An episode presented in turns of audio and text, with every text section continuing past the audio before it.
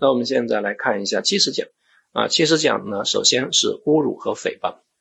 那么大家要注意侮辱和诽谤的这个区别啊，侮辱和诽谤呢，它都侵犯的是名誉权，而且呢，它都是告诉才处理。当然有一个例外，如果严重危害社会秩序和国家利益的除外。那一般来说，什么叫严重危害社会秩序啊？通常呢，比如说导致精神失常或者自杀，那通常都属于严重危害社会秩序。而且侮辱诽谤它都没有结果加重犯的规定，所以如果侮辱过失致人死亡，那其实属于侮辱罪和过失致人死亡的想象竞合。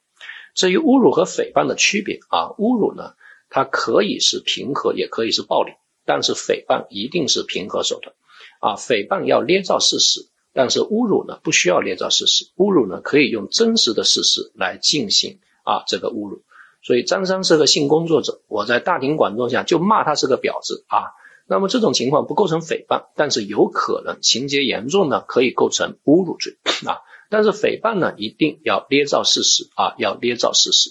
啊。当然了，也不是说捏造事实就一定啊构成诽谤啊。我在大庭广众下骂他是个狐狸精，那人不可能是狐狸精，但是你不能说这是个捏造，因为大家都知道人不可能是狐狸精啊。所以你骂他狐狸精呢，其实情节严重呢。啊，可能只是一种啊对他的侮辱啊。当然了，如果你骂他狐狸精，他感到特别高兴啊，觉得你只是对他的一种恭维啊，夸他长得漂亮啊，夸他的情商高，说她男朋友多啊，不以为耻反以为荣，那别人都不觉得受到了侮辱，那自然就不构成犯罪啊，自然就不构成犯罪。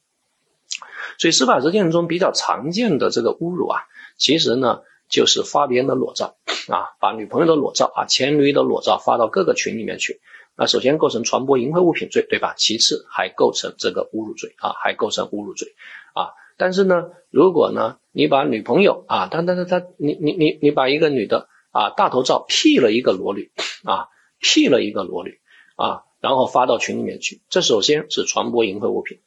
那么这是侮辱还是诽谤呢？表面上这好像是虚构事实，因为这其实不是这个女的裸体，但这里的关键就在于。诽谤的本质是你所虚构的事实本身是对他人名誉的一种攻击，导致他人社会评价降低啊。比如说，你说他在外面啊包小三，或者说他做卖淫女啊，小三和卖淫女这个行为本身啊导致他人社会评价降低。但是光着身子会不会导致他人社会评价降低？就是做小三和卖淫这个事情本身啊道德评价是降低的。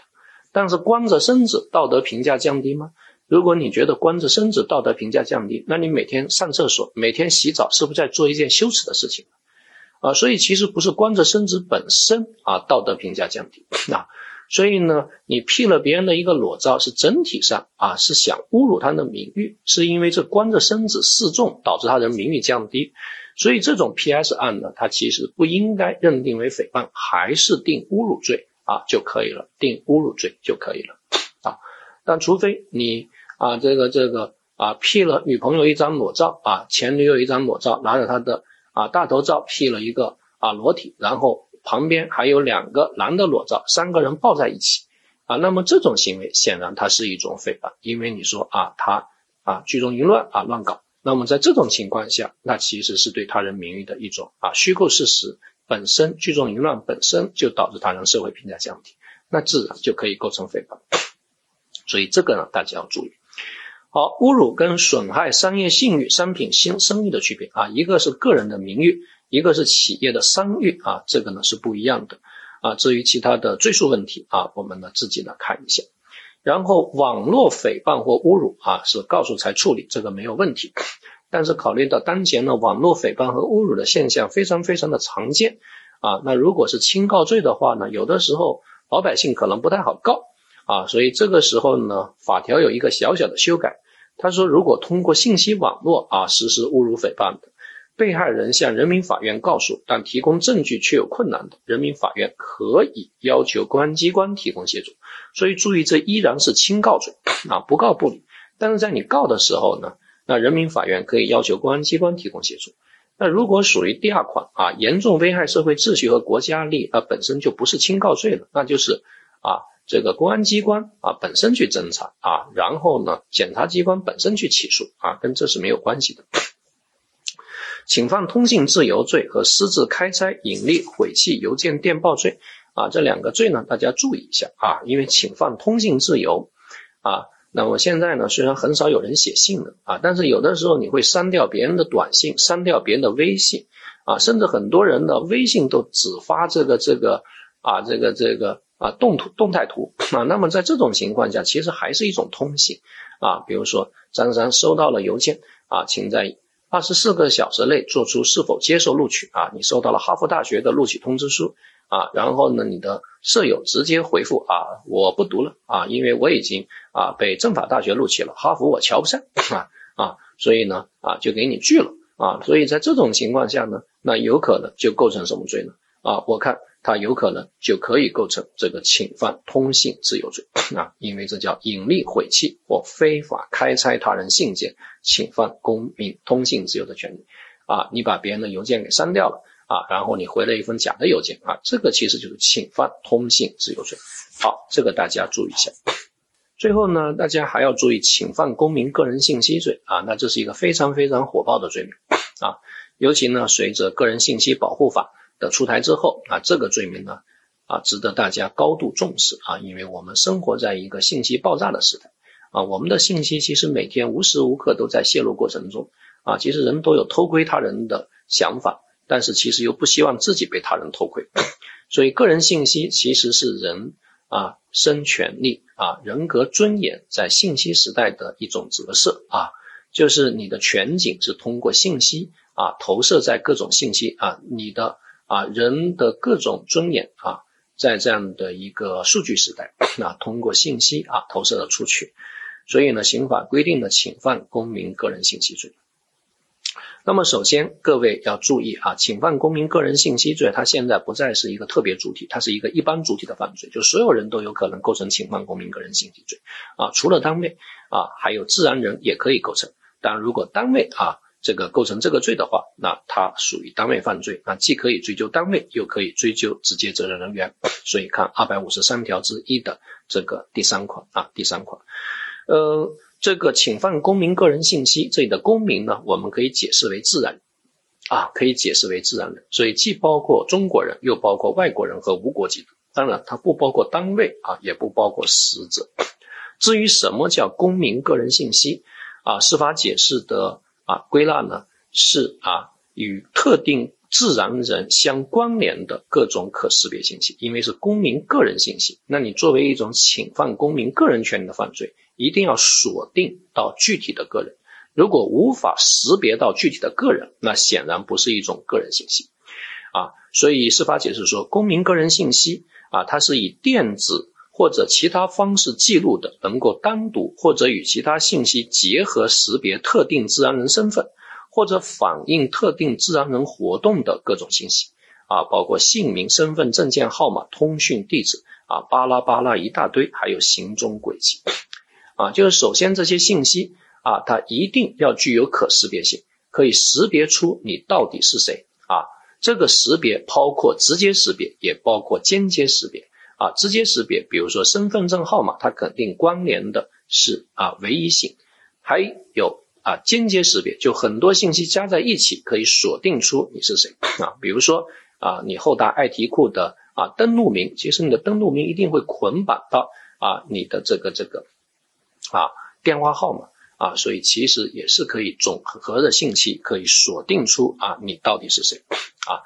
那根据司法解释，公民个人信息包括三类啊，一种是一般信息，一般信息只要五千条就构成犯罪，其实很容易构成啊。还有一种呢是敏感信息啊，敏感信息呢五百条就可以构成犯罪。当然还有一种是超敏信息啊，超敏信息呢五十条就可以构成，比如说他的财产状况啊，比如说啊他的啊行踪轨迹，这些都属于超敏信息啊。那有的时候呢，甚至一条就可以构成犯罪。比如说，你提供他人的行踪轨迹，导致这个人被暗杀啊，那其实就直接可以构成侵犯公民个人信息罪。各位还要特别注意啊，这个生物识别信息，比如说人脸信息啊，它也属于身份信息的啊这样的一种。那么行为方式呢，包括很多种啊，所以这个啊公民个人信息啊，那么它包括身份识别信息啊，跟这个活动情况。我再次提醒各位啊，这些信息必须要锁定到具体的自然人。那如果这个信息经过一些匿名处理啊，它无法识别出具体的个人啊，那显然呢就不能够认定为侵犯公民个人信息啊。那我这里面有个小提醒啊，大家呢自己看一下啊，相关的解释说，非法获取、出售、提供具有信息发布、即时通讯、支付、结算等功能的互联网账号密码、个人生物识别信息，也可以构成侵犯公民个人信息。所以你提供啊别人的微信号，这个微信号呢，其实也是可以锁定出具体的个人啊，那当然就可以理解为个人信息，或者这个人的购物习惯啊，这个人啊今天在网上买了什么什么东西啊，今天买了哪些啊不想让人知道的一些东西，这些其实都是个人信息啊啊，因为我们每天都有很多很多的信息啊，这个我们也不知道哪些信息可能集合起来就可以对我们进行高度的伤害。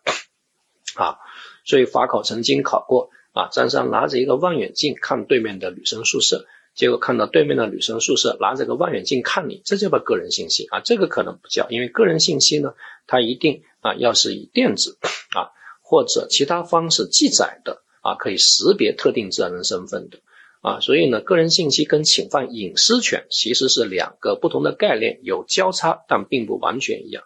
啊。或者甲呢将收藏多年的古老信封啊，那么这其实已经无法识别到特定的自然人，那自然就不叫个人信息了啊。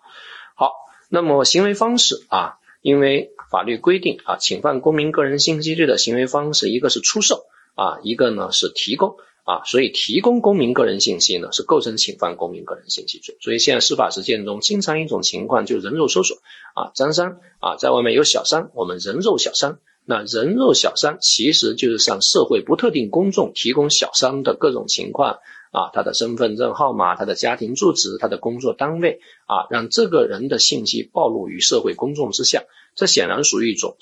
啊这个提供行为。所以呢，司法解释说人肉搜索啊可以解释为提供，这其实叫做举轻以民重 啊。但是我。现在好像并没有收集到相关的判例啊，把人肉搜索呢认定为侵犯公民个人信息罪。